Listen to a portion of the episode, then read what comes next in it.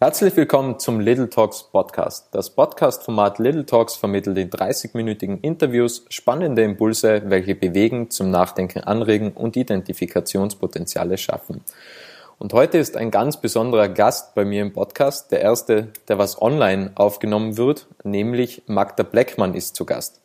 Magda Bleckmann ist Expertin im Bereich Networking und Smalltalk. Sie ermöglicht Menschen, locker ins Gespräch zu kommen und sich überzeugend zu präsentieren. Mit ihrer langjährigen Erfahrung aus Politik und Wirtschaft unterstützt sie Unternehmen, deren Führungskräfte auf mehr, äh, zum Weg zu mehr Erfolg, mehr Umsatz und bessere Kommunikation. Willkommen in der Show, Frau Bleckmann, und danke für Ihre Zeit. Ja, grüß Gott. Frau Bleckmann, die erste Frage. Wie war damals der erste Impuls zum Smalltalk? Wie kommt man zu dem Thema? Waren Sie damals schon in Jugendzeiten, in Kindzeiten sehr gesprächig oder wie, wie, wie kam das? Smalltalk ist ja ein Teil vom Netzwerken. Ja? Ich bin ja Expertin für Erfolgsnetzwerke und habe einfach gemerkt äh, durch die Beschäftigung mit dem Thema, dass viele Menschen beim Smalltalk Probleme haben. Wie komme ich ins Gespräch? Wie, wie, wie fange ich richtig an? Wie kann ich mich gut verabschieden? Was mache ich mit Dauerrednern? Also das sind lauter Fragen, die, die, meine Kunden dann auch beschäftigt haben, neben denen, wie baue ich mir ein gutes Netzwerk auf und wie kann ich mich wirklich auch überzeugend präsentieren. So, ja, dass, dass ich mich da halt dann wirklich mit dem Smalltalk auch eingehend beschäftigt habe und dadurch auch mein letztes Buch über Smalltalk geschrieben habe. Mhm. Mhm. Und wie geben Sie den Leuten das weiter? Was sind so die, die besten Learnings, die was man beim Networking und beim Smalltalk machen kann? Naja, wie gebe ich es weiter? Also ich halt einerseits, gestern habe ich wieder bei einer Raiffeisenbank einen Vortrag gehalten. Ich hatte halt einerseits Vorträge, wo ich die Leute auch schon im Vortrag ins Tun bringe, mache Seminare, Workshops auch dazu.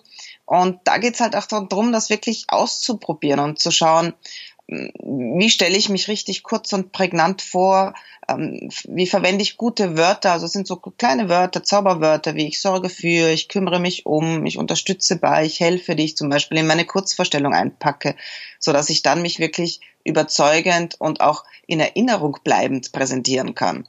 Mhm. Das sind einfach so, so kleine Learnings. Es ist, es ist, sind keine großen Dinge, aber es sind viele kleine Dinge, die es dann ausmachen, dass man beim Smalltalk dann auch wirklich einen Profi-Smalltalk führt. Mhm. Und gibt es irgendwelche Denkblockaden, was die Leute haben, damit sie nicht so in das Gespräch kommen? Naja, es ist ganz oft, also es sind unterschiedlichste Dinge. Das eine ist, also das habe ich immer wieder mal im Seminar, dass dann welche drin sitzen, die irgendwie auch geschickt wurden oder aus anderen Gründen da sind, die dann sagen, ma, dieses oberflächliche Gespräch, das interessiert mich nicht, wozu, kommen wir gleich zum Punkt. Das sind einfach Menschen, die, die sehr effizient sind und die den Smalltalk hassen, ja, und gar nicht, gar nicht, gar nicht mögen und auch nicht gerne, die, die einfach auch Hemmungen haben, mit ihnen fremden Menschen ins Gespräch zu kommen, weil sie nicht wissen, wie sie anfangen sollen. Und das sind halt echte Blockaden und Hemmungen. Und gerade da so jetzt ein Seminar in Erinnerung, wo dann gegen Mittag da so ein ganz ein großer Skeptiker dann gesagt hat, Frau Bleckmann, jetzt weiß ich, was es ist. Ohne kleines Gespräch kein großes Geschäft. Ja. Und das war dann so ein Aha-Effekt und dann war er ganz bei der Sache. Wie geht man denn mit Leuten um, wo man im Smalltalk ist und man will das Gespräch beenden? Wie kann man denn das machen? Naja, es ist beim Smalltalk ist ganz, ganz viel auch Einstellungssache. Also wie, wie bin ich zu meinem Gegenüber, zu mir selber, zu meinem Produkt eingestellt und bei, bei der Verabschiedung geht's auch wieder um die Einstellung. Dieses sich die Erlaubnis geben zu sagen, ich kann hier weggehen, auch wenn die Person dann unter Umständen alleine steht, ich darf hier weggehen. Es ist nicht unhöflich, sondern es ist einfach Netzwerken. Da ist das ganz klar und selbstverständlich, dass ich mich verabschieden kann. Und dann gibt's halt verschiedene Arten des Verabschiedens und dann, dann sage ich halt, es hat mich sehr gefreut zu sehen, auf Wiedersehen. Ja, aber es ist die Einstellung, die es uns möglich macht. Mhm. Und wenn man, wenn man sehr nervös ist, äh, mit anderen Leuten in Kontakt zu treten bei Networking-Partys oder bei irgendwelchen Veranstaltungen, wie kann man mit der Nervosität umgehen? Bekommt das der Gegenüber so stark mit, dass man jetzt da nervös ist oder wie ist da der beste Einstieg? Weil meistens sagt man ja schönes Wetter oder sowas, das ist so ein Klassiker. Ähm, was geben Sie damit? Ja, Nervosität ist halt äh, meistens auch eine, eine ähm, Ursache liegt darin in der eigenen Unsicherheit, eigenen Selbstbewusstsein, dass das nicht so stark ist. Ja, also da muss man schon vorher sich ein bisschen mal anschauen, wieso bin ich eigentlich nervös? Ja, also wie, wie stehe ich zu mir? Also das ist schon ganz stark auch eine Einstellungssache. Ähm, ist, ist, bin ich von mir nicht überzeugt von meinem Produkt? Also was ist es, was mich wirklich nervös macht? Weil es sind alles nur Menschen. Mhm. Ob da jetzt mhm. der Vorstandsvorsitzende oder die Reinigungskraft neben mir gegenübersteht. Sind alles nur Menschen, die ähnliche Bedürfnisse haben wie ich selber auch. Und ähm, man muss da zu einem Gefühl der Ich bin auf Augenhöhe kommen, dann, dann sinkt auch die Nervosität, ja. So wie wenn ich mit meinen Freunden spreche, da sind wir ja auch nicht nervös und da können wir auch Smalltalk führen. Und es geht ihm dann drum, da sein eigenes Licht nicht unter den Scheffel zu stellen, auch wenn ich jetzt nur, nur ein Student bin oder, oder Schüler bin jeder hat schon irgendwas geleistet und irgendwas Besonderes, über das er sprechen darf und kann. Und deshalb gilt es erstmal für sich, die Nervosität abzulegen und, und ja, sich auch gut vorzubereiten. Wenn ich weiß, da ist irgendjemand interessanter da, dann überlege ich mir halt, wie komme ich mit dem ins Gespräch, wie kann ich den am besten ansprechen. Sollte man da gleich auf den beruflichen Aspekt abzielen oder ein allgemeines Thema aufgreifen? Ja, da muss ich mir eben ein paar allgemeine Einstiegsfragen auch zurechtlegen. Ja, und wenn das jetzt jemand ist, den ich schon vorher gegoogelt habe und gesehen habe, der hat ein Buch geschrieben, dann spreche ich ihn halt auf das Buch an. Am besten, wenn ich es auch gelesen habe, dass ich dann Fragen dazu stelle oder zu dem Thema, mit dem sich der andere beschäftigt. Oder wenn ich über die Firma irgendwas gelesen habe, dann kann man auch fragen, wie geht er mit der Firma um? Und diese Fragen, und das ist das, was ganz oft unterschätzt wird beim Smalltalk. Ich kann mich auch auf Smalltalk vorbereiten. Diese Fragen, die muss ich mir halt zurechtlegen. Ja, ich kann, ähm, auch wenn ich mich selber jetzt zum Beispiel mit Digitalisierung beschäftige, kann ich dann fragen, ja, ähm, wie geht denn Ihre Firma mit diesen Social Media Digitalisierung um? Haben Sie da große Herausforderungen? Mhm, mhm. Und wie wichtig ist beim Smalltalk auch die Körpersprache? Also wir kommunizieren ja sehr, sehr viel nonverbal. Wie kann man das selbst darauf acht geben, damit man unterm Gespräch immer daran denkt, man sollte eine gewisse Körperhaltung bewahren? Naja, also da beim Smalltalk würde ich da ehrlich gesagt nicht großartig dran denken. Wichtig ist, dass sie sich wohlfühlen und dass sie nicht nervös sind und ähm, äh, ja, dass es für sie passt. Dann, wenn sie ständig dann an ihren, an ihre Körpersprache denken, dann können sie ja kein normales Gespräch führen. Also da, mhm. wenn sie, wenn sie sich wohlfühlen, dann ist ihre Körpersprache auch in Ordnung. Mhm. Das Einzige, worauf man vielleicht achten sollte, ist, dass man nicht zu viel, nicht zu nah, also dass man nicht diese Intimzone des anderen äh, in die Komfortzone zu stark eindringt. Also es gibt Menschen, die stehen sehr gerne sehr nah bei anderen und andere wieder mögen das nicht. Und da sollte man ein bisschen achtsam sein, dass man da den richtigen Abstand einhält. Mhm. Und das ist eigentlich alles, worauf ich achten würde. Ich würde nicht auf meine restliche Körpersprache achten, weil das, das, wenn man schon Probleme beim, beim Smalltalk hat und dann auch noch auf seine Körpersprache achtet, da überfordert man sich selber. Okay. Und Sie sind ja auch Keynote-Speakerin. Mhm. Wie gehen Sie da eigentlich, also wie, ich stelle mir das ziemlich stressig vor, beziehungsweise ich denke, dass da eine große Nervosität ist. Vielleicht ist auch jeder nervös, wenn man vor anderen Leuten spricht. Wie kann man denn solche Nervosität oder die Nervosität abbauen in, in solch gewissen Situationen? Üben, üben, üben. es ist, ähm, je mehr Leute sind, sage ich, ist bei mir, desto nervöser bin ich auch. Also wenn ich jetzt so eine Gruppe von, von 50, 100 Leuten habe, ähm, da kann ich, kann ich wirklich gut auch äh, Kontakt zum Publikum herstellen, da funktioniert das dann auch. Und die Anfangsnervosität, die, die muss man halt in den Griff kriegen, indem man genau weiß, was man zu Beginn sagt, man genau weiß, wie man hinstellt, wie man sich hinstellt, was man tut, was man macht. Das muss einfach alles ein gutes Drehbuch haben. Und ich die Sicherheit, dass ich weiß, das funktioniert. Und je öfter ich das gemacht habe, desto besser gelingt es mir auch und desto sicherer bin ich. Und deshalb sage ich einfach üben, üben, üben. Und das kann ich auch schon zu Hause. Ich spreche auch, wenn ich einen Vortrag schon 50 Mal gehalten habe, ich spreche zu Hause immer dreimal den Vortrag durch und schaue auch, wo kann ich den Bezug wirklich zu dem Publikum, vor dem ich dann spreche, herstellen. Was sind so die Themen, die die interessieren. Also es ist Vorbereitung, es ist Üben und unter Üben verstehe ich halt auch durchsprechen und nicht durchdenken. Und gerade der Anfang ist das Entscheidende und das Ende ist das Bleibende. Und das sind zwei Dinge, die besonders wichtig sind, auf die ich mich halt besonders vorbereiten muss. Lernen Sie die Texte auswendig oder sollte man immer frei sprechen? Na, man sollte, also je freier man spricht, desto überzeugender ist man. Mhm. Das heißt, ich weiß, was ich sagen will, welche Punkte ich habe, aber ich habe keine, keine fixen Sätze dazu. Also die Vorbereitung ist schon so, dass man zuerst, also ich, ich, ich sammle zuerst die, die Informationen dazu, die Studien, spannende Dinge dazu, dann schreibe ich das Ganze einmal runter, wie ich sprechen würde, dann werfe ich alle Dinge raus, die redundant sind, die, die Weichmacher sind, die keine klare Sprache haben. Dann packe ich es in die richtige Reihenfolge, dass eine schöne Dramaturgie dann auch in dem Vortrag ist. Und dann mache ich nur noch Stichworte. Wenn Sie jetzt einen das Fehler machen, Entschuldigung, ähm, hören Sie auch dann im Nachhinein die, die Vorträge an, weil ich finde immer, das, das ist halt so eine Herausforderung, dann selbst sich zu sehen, seine Stimme zu hören und solche Dinge. Und vor allem, wenn man vielleicht mal einen Versprecher drinnen hat, was ja sicher ab und zu vorkommen kann. Ähm, wie geht man denn mit, mit vielleicht solchen kleinen Macken dann um, wenn man weiß, ah, da war ein Schnitzer oder so etwas drinnen? Ja, der Punkt ist, dass ich es mir im Moment, wo ich spreche vor Publikum, es mir nicht anmerken lasse. Also da sollten wir uns nicht drüber ärgern, was wir tun oder was wir machen, sondern ordentlich vorbereitet sein, dass es nicht passiert. Und wenn es passiert, Fehlern, denen wir keine Aufmerksamkeit schenken, die bleiben im Publikum auch nicht hängen.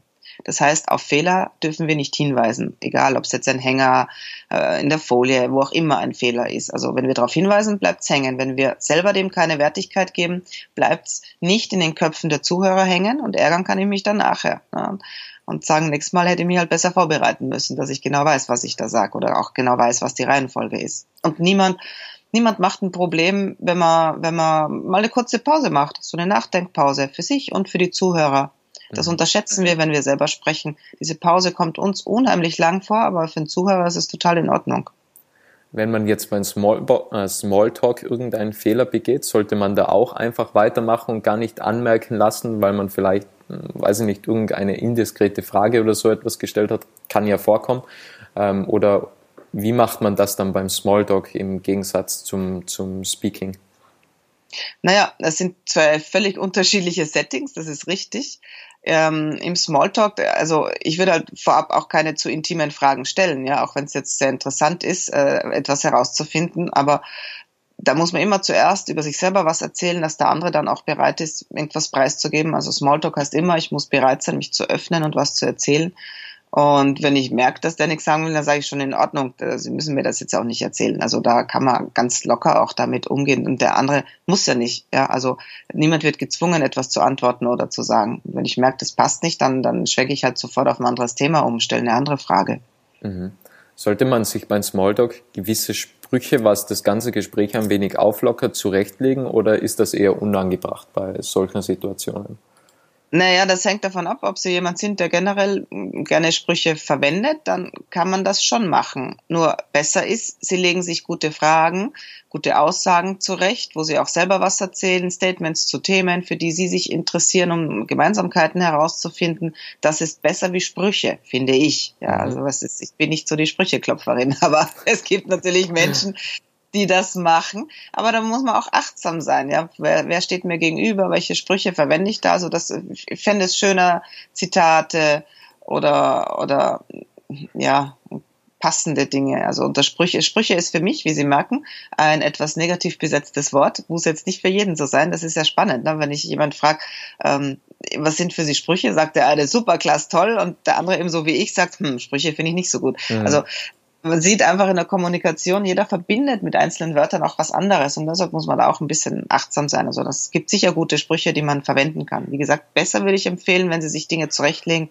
Aussagen, Fragen, interessante Themen, die Sie sich zurechtlegen, zu denen Sie was erzählen können. Mhm. Und äh, Sie hatten ja auch eine Vergangenheit in der Politik. Wie, wie indiskret oder, oder, also Politik ist ja ein Thema, was immer polarisiert, finde ich. Ähm, sollte man da vielleicht auch beim Smalltalk reingehen oder ist das ein Tabuthema, weil man einfach zu unterschiedliche Interessen wahrscheinlich vertritt?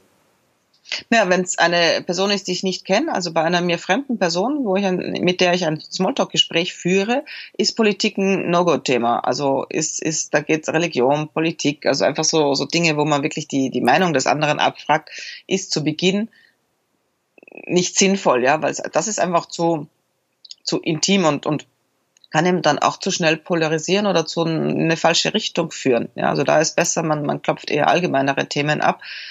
Aktuelles geht schon, also man könnte schon sagen, ähm, jetzt nachdem jetzt gerade die Wahl ja bei uns war, war, was sagen Sie zu dem Wahlergebnis? Ist aber schon sehr politisch. Also da muss man schon dann damit rechnen, dass es dann in die politische Richtung geht und das muss man sich gut überlegen, ob man das will bei einem Smalltalk-Gespräch. Empfehlen würde ich es nicht. Mhm. Und die Politiker, die sind ja alle sehr wortgewandt. Ähm, woher kommt das? Also einfach jede Menge Training oder gibt's da, gibt's da eigene äh, Konzepte, was danach verfolgt werden? Weil die politischen Redner, die wirken immer so gelassen und sehr souverän. Und ähm, woher kommt das? Ich glaube, dass, dass man in solchen Bereichen, ich will ja jetzt nichts unterstellen, sogar teilweise noch nervöser ist als wir als, als ein, ein Speaker jetzt auf der Bühne. Wie gehen Nein. die damit um? Nicht?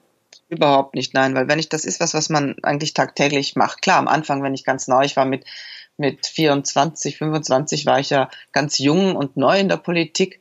Und klar war ich da nervös und da ist man auch bei den ersten Reden im Landtag oder im Nationalrat ist man dann nervös. Warum? Weil es eine andere neue Situation ist. Und wenn ich dort aber 50 Mal gesprochen habe, dann ist die Nervosität nicht mehr groß. So eine kleine Grundaufregung gibt's natürlich immer. Aber wenn man jetzt so Repräsentationsaufgaben hat, wo man, wo man bei Veranstaltungen dann spricht, das wird immer mehr zur Routine.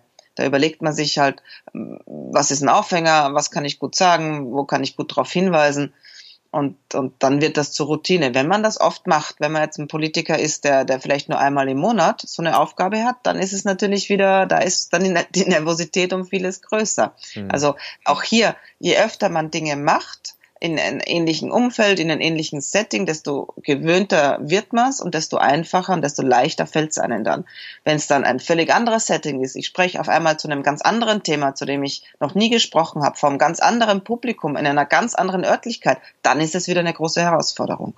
Mhm. Und Sie haben ja Ihr Alter angesprochen, wann Sie in die Politik gekommen sind. Wie geht man, also wie kann man eigentlich mit dem umgehen? Weil oft einmal denkt, macht man sich ja selbst klein kommt mir vor, dass man sagt, okay, der ist ja viel älter, der hat viel mehr Erfahrung, ähm, der weiß viel mehr als wie ich, ich bin noch so jung und stellt sich automatisch teilweise eine Stufe darunter oder so etwas. Wie kann man denn mit dem umgehen, dass man irgendwie so dieses Gefühl dafür bekommt, ähm, wir alle sind komplett gleich, egal ob der jetzt 50 ist oder 40 ist oder 30 ist, oder ist das vielleicht sogar der falsche Ansatz, so zu denken? Dann ist schon dieses äh, sich auf Augenhöhe sehen, ist schon der richtige Ansatz und ist natürlich äußerst schwierig, wenn man jung ist, wenig Lebenserfahrung hat und, und ganz neu in der Situation ist. Ja, ist mir ja damals auch genauso gegangen, wo ich mir auch gedacht habe, mein Gott, was mache ich denn da in diesem hohen Haus? Und, und, und also da alles, was Sie aufgezählt haben, ist natürlich auch alles bei mir im Kopf abgegangen. Aber ich war dann halt sehr fleißig, habe äh, mich viel eingelesen und habe dann ganz schnell gemerkt, die anderen kochen nicht mal mit heißem, sondern nur mit kaltem Wasser. Ich habe dann gemerkt, wenn ich vorbereitet bin, weiß ich schon viel mehr. Habe dann auch gelernt zu argumentieren, habe einfach gelernt, mit der Situation umzugehen. Ja, und dann, dann, dann funktioniert das auch. Ja, also es gibt, wenn ich mir, ich habe den René Benke vor, vor 20 Jahren schon kennengelernt. Da war der ja auch blutjung.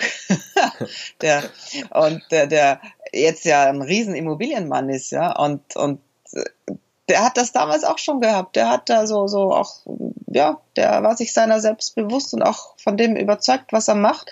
Und ja, das hast du ihm auch schon angemerkt, ja, dass er, dass, dass er da halt erfolgreich ist. Und der war genauso jung wie ich damals, ne?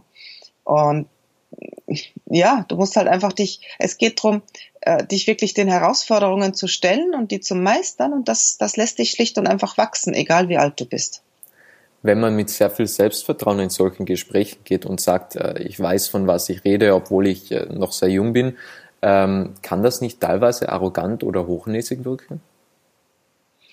Naja, ich muss ja nicht sagen, dass ich weiß, wovon ich rede.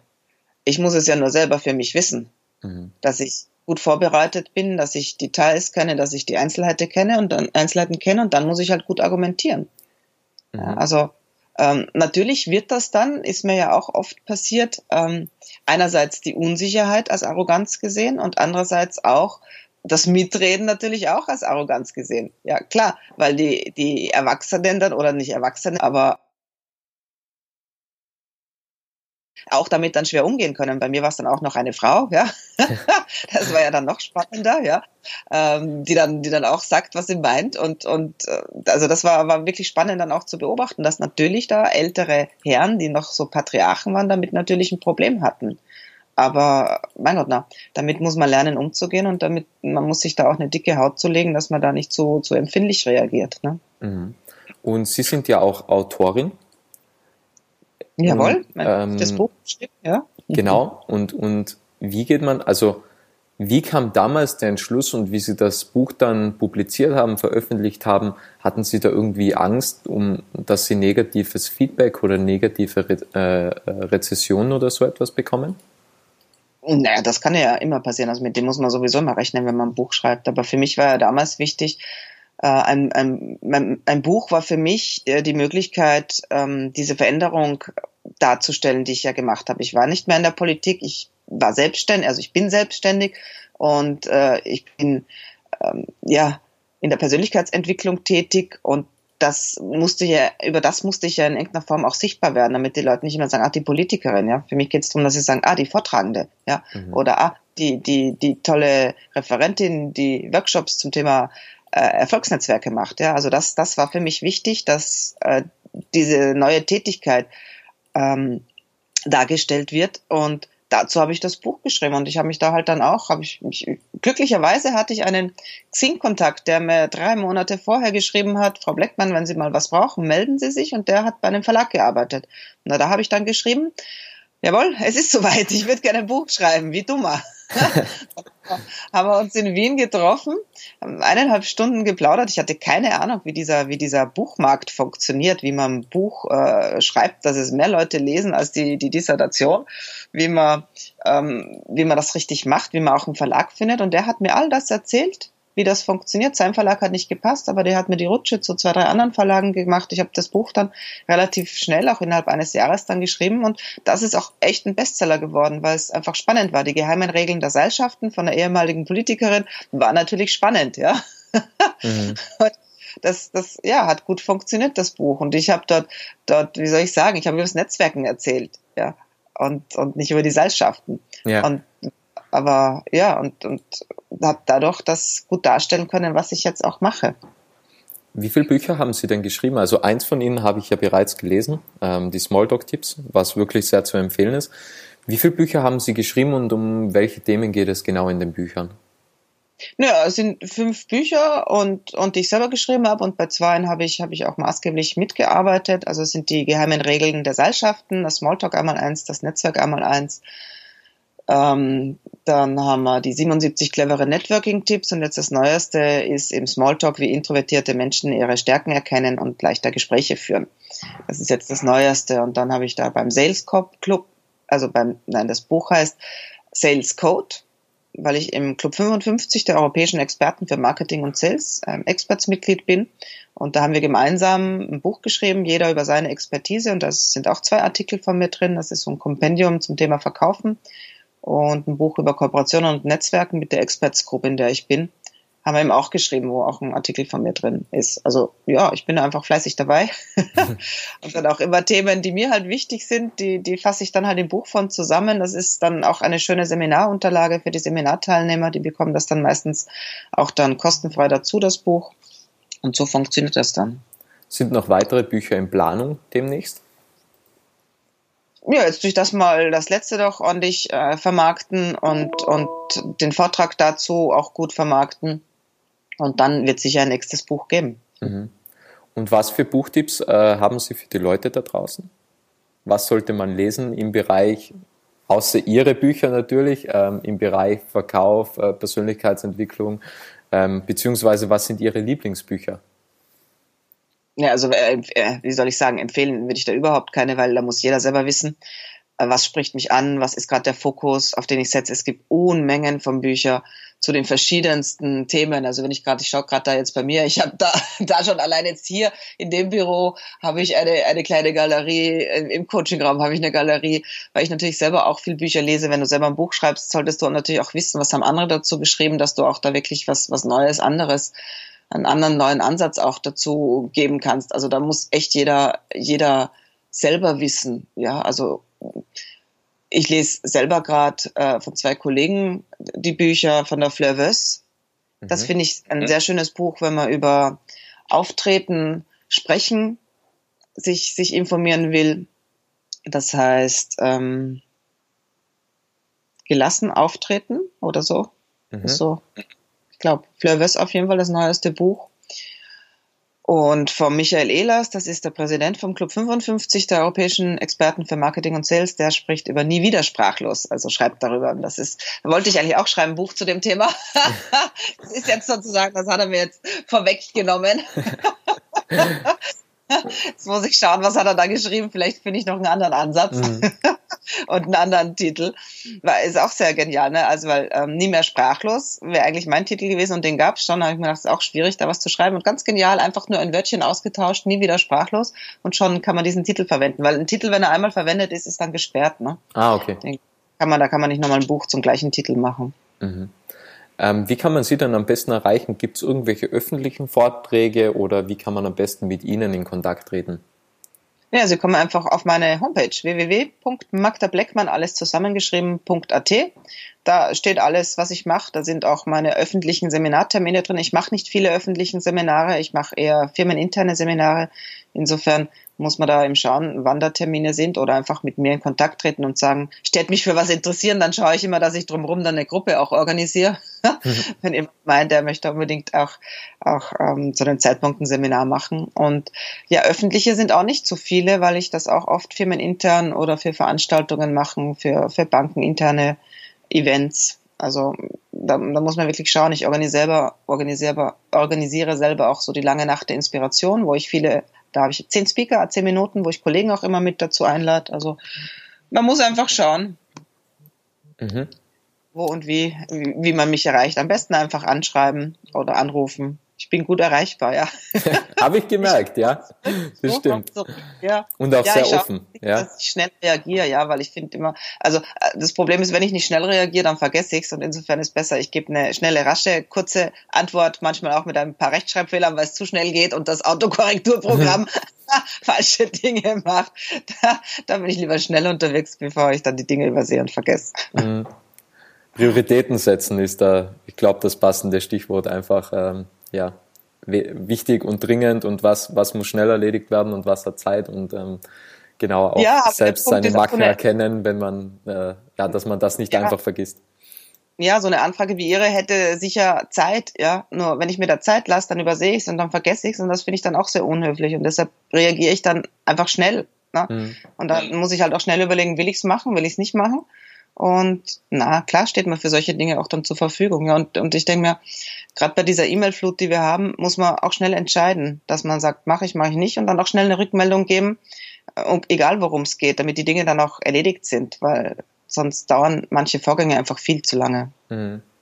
Ich muss ja ganz ehrlich sagen, dass, dass mich Ihre E-Mail ähm, sehr positiv überrascht hat, dass die so schnell gekommen ist. Also das hat bei mir auch irgendwie was, was von Wertschätzung ausgelöst, weil ich mir einfach ja, das landet nicht irgendwie im Spam oder kommt in irgendeinen Ordner rein, wo es heißt, äh, irgendwann mal erledigen oder so etwas, sondern wenn man auch irgendwie schnell so die Wertschätzung zurückbekommt, das bedeutet dann schon eins sehr viel. Also zumindest hat es mir schon sehr viel bedeutet, wo ich dann äh, recht schnell von Ihnen die Rückmeldung bekommen habe zum, zum Podcast, genau.